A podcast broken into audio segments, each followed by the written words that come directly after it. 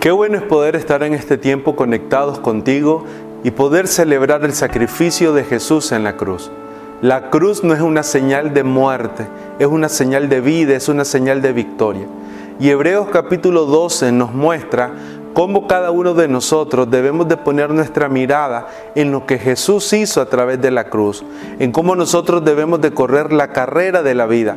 La Biblia muchas veces nos habla de la vida cristiana como una carrera, que necesitamos aprender a correr y que necesitamos correrla con un enfoque, con la visión de alcanzar el premio, con la visión de terminarla no es solamente comenzar la carrera, sino poder terminarla con el gozo de Dios en nuestra vida. Y Hebreos 12.2 dice lo siguiente, puestos los ojos en Jesús, el autor y consumador de la fe, el cual por el gozo puesto delante de él sufrió la cruz, menospreciando el oprobio, y se sentó a la diestra del trono de Dios Considera aquel que sufrió tal contradicción de pecadores contra sí mismo, para que vuestro ánimo no se canse hasta desmayar.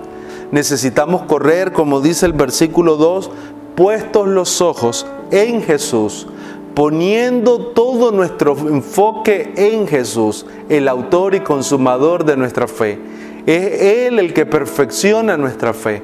Él es el que perfecciona nuestra vida, completa nuestro carácter, nos lleva hacia la madurez, nos lleva hacia ser una mejor persona. Nadie puede correr una carrera desenfocado. Nadie puede correr una carrera distraído. Necesitamos traer un enfoque de vida hacia la vida de Jesús.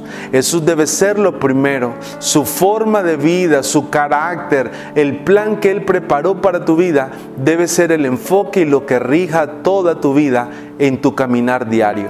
Pero la segunda cosa que nos muestra estos versículos es la manera en cómo Jesús alcanzó la victoria en el tiempo de la cruz.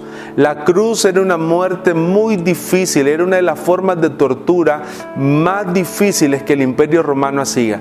Cuando Jesús estuvo en la cruz, fue impactado por la traición de Judas, fue impactado por la negación de Pedro, por el abandono de sus discípulos, por el rechazo de su mismo pueblo por el cual él vino a entregar su vida.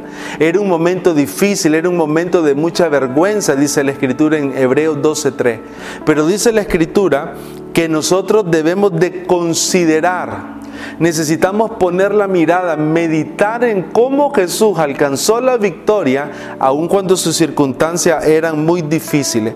Y lo que la Biblia dice esto, dice, Él sufrió tal contradicción porque puso su mirada en el gozo que estaba puesto por delante.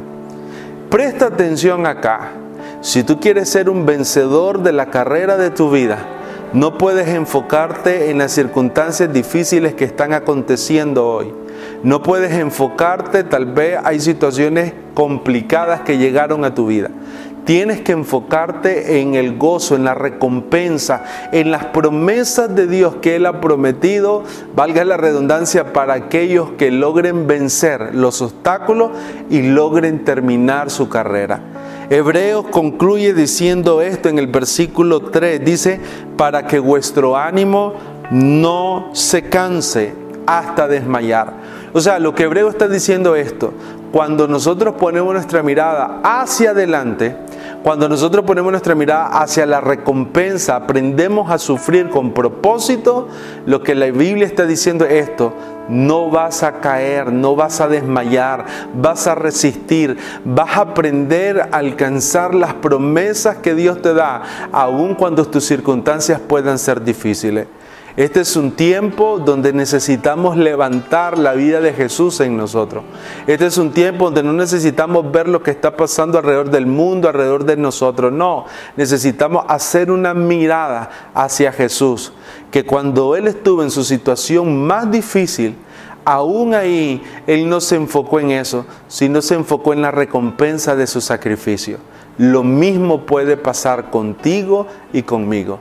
Que Dios te bendiga, sigue corriendo la carrera, no te desanime, no desmaye y recuerda esto, la buena obra que Dios comenzó la va a perfeccionar. El final de la carrera es un final donde habrá promesas, recompensas, habrá una victoria en tu vida.